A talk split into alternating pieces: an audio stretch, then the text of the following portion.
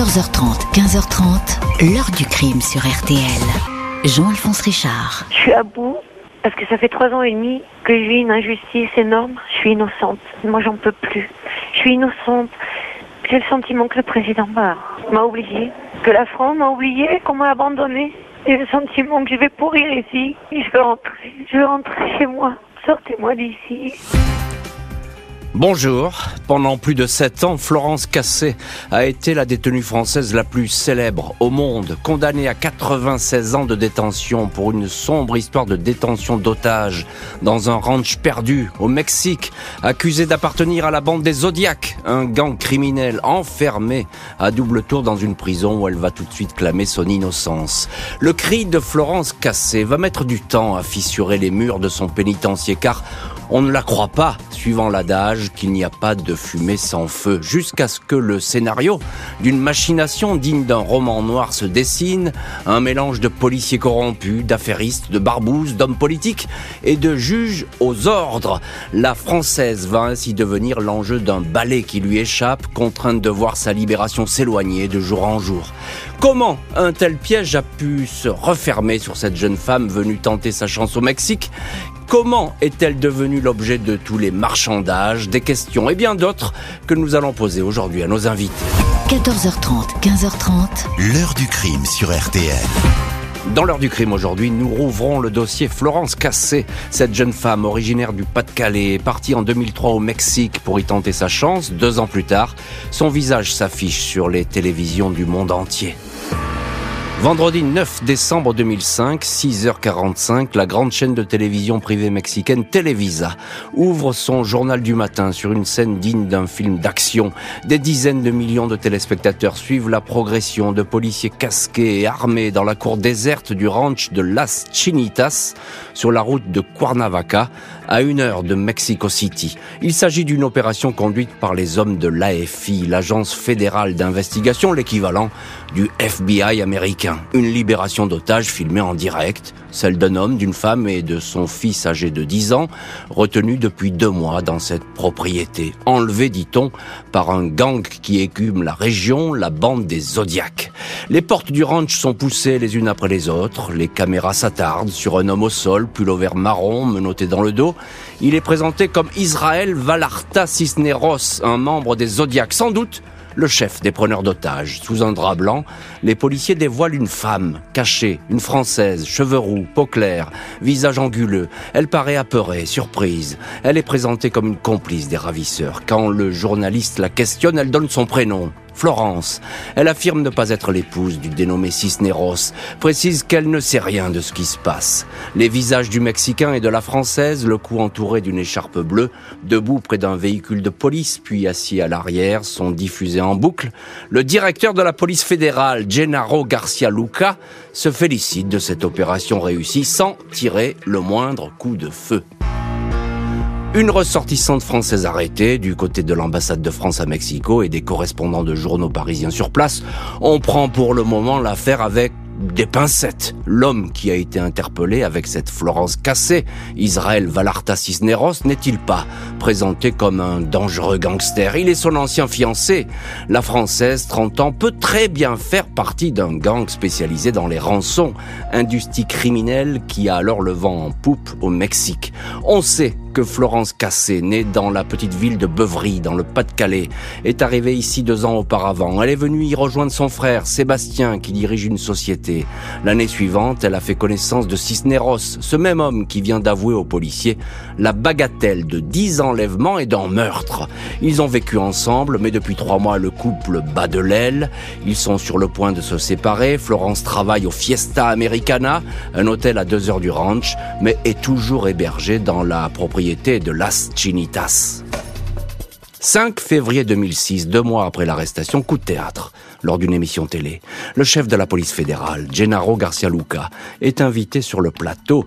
La présentatrice a des doutes sur le scénario de la libération des otages. On appelle au téléphone, comme la loi le permet, Florence Cassé, dans sa prison. La française est catégorique. Le reportage était totalement fabriqué. Elle n'a pas été arrêtée le 9 décembre, mais la veille alors qu'elle arrivait en voiture ranch avec son ex-fiancé. Et si tout cela avait été mis en scène Qui sont donc les fameux otages? Pourquoi avoir menti? Le policier est gêné. Il consent avoir pris quelques libertés pour illustrer son opération, mais il assure que tout est vrai. La française, selon lui, est bel et bien impliquée.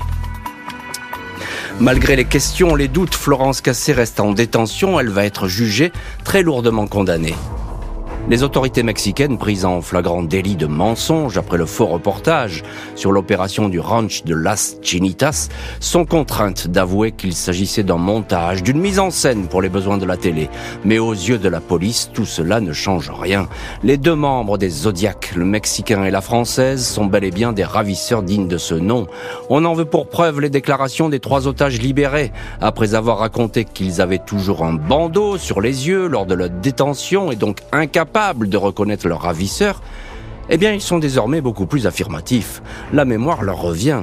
Christina Rios et son fils de 11 ans détaillent ainsi leur témoignage. Il y avait bien une femme dans ce gang, une femme à la peau très blanche et parlant avec un accent étranger la description parfaite de Florence Cassé. La Française est transférée au pénitencier de Tepepan, dans la banlieue du sud de Mexico, accusée de délinquance en bande organisée et de quatre enlèvements et séquestrations. Elle ne comprend pas ce qui lui arrive, elle passe son temps à s'interroger, elle doute, elle ignore si son ex-fiancé est un ravisseur. Dans sa prison, elle confie au journal Le Monde « J'ai l'espoir qu'on me dise un jour qu'il était innocent, mais je ne peux être sûr de rien ». Mise à l'accusation, Florence Cassé comparaît régulièrement devant le tribunal criminel. Procès fleuve qui va s'étendre sur 18 mois. Elle n'a pas eu un procès équitable à cause du lynchage médiatique. Dès le départ, elle était condamnée, affirme Agustin Acosta, l'un de ses avocats mexicains bientôt rejoint par le français Franck Berton. La défense essaie de mettre en avant les failles, les interrogations du dossier, la thèse d'une vengeance organisée par un ancien associé de Sébastien Cassé, le frère de Florence, est mise en avant par les avocats, piste évacuée. La défense établit alors que lors des enlèvements, Florence Cassé n'était pas au ranch. Dans un cas, elle se trouvait même loin du Mexique, en France, comme en atteste son passeport. Argument rejeté. La Française est encouragée à dénoncer son ex-fiancé. Elle persiste à répondre qu'elle n'est au courant de rien. 25 avril 2008, après trois ans de détention, elle est condamnée à 96 ans de prison. La justice mexicaine refuse de donner un nouveau procès. 4 mars 2009, la peine de Florence Cassé est réduite de 96 à 60 ans d'emprisonnement, condamnée à se morfondre dans la petite prison de Tepepan, même si entre-temps l'affaire a pris un tour politique, au point d'envenimer les relations diplomatiques entre le Mexique et la France. Le président Nicolas Sarkozy a reçu la famille de la détenue. La mère de Florence affirme que sa fille est victime d'une machination. En coulisses, la France s'agite. Le procureur de Nanterre, Philippe Courroy, est discrètement envoyé en mission d'exploration à Mexico. L'avocat lillois Franck Berton tire à boulet rouge sur l'ancien patron de la police, Gennaro Garcia Luna. 9 mars 2009, Nicolas Sarkozy est en visite officielle à Mexico. Il y rencontre son homologue Felipe Calderón. Le cas gênant de Florence Cassé est sur la table. Soubresaut diplomatique, revers judiciaire, négociations politiques, trois ans vont encore être nécessaires pour que la Française aperçoive enfin la fin du tunnel.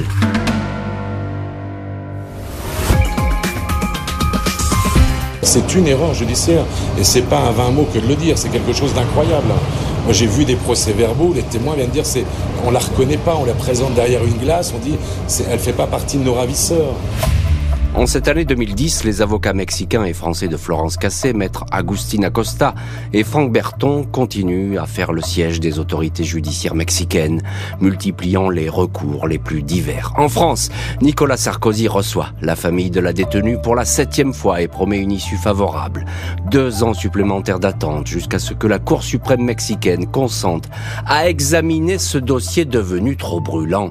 7 mars 2012, l'un des juges de la Cour, Arturo Zaldivar, publie un rapport de 145 pages qui préconise la libération immédiate et absolue de la détenue française. Rapport explosif, il relate des violations du droit, des accusations contre la française ne sont pas appuyées de preuves, rien ne tient, l'enquête policière ne serait qu'un fragile château de cartes.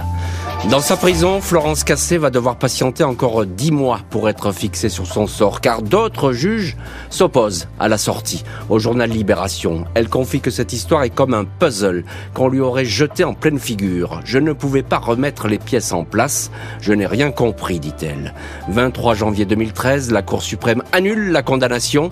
Le lendemain, Florence Cassé, 39 ans, atterrit à Paris après plus de 7 ans de détention.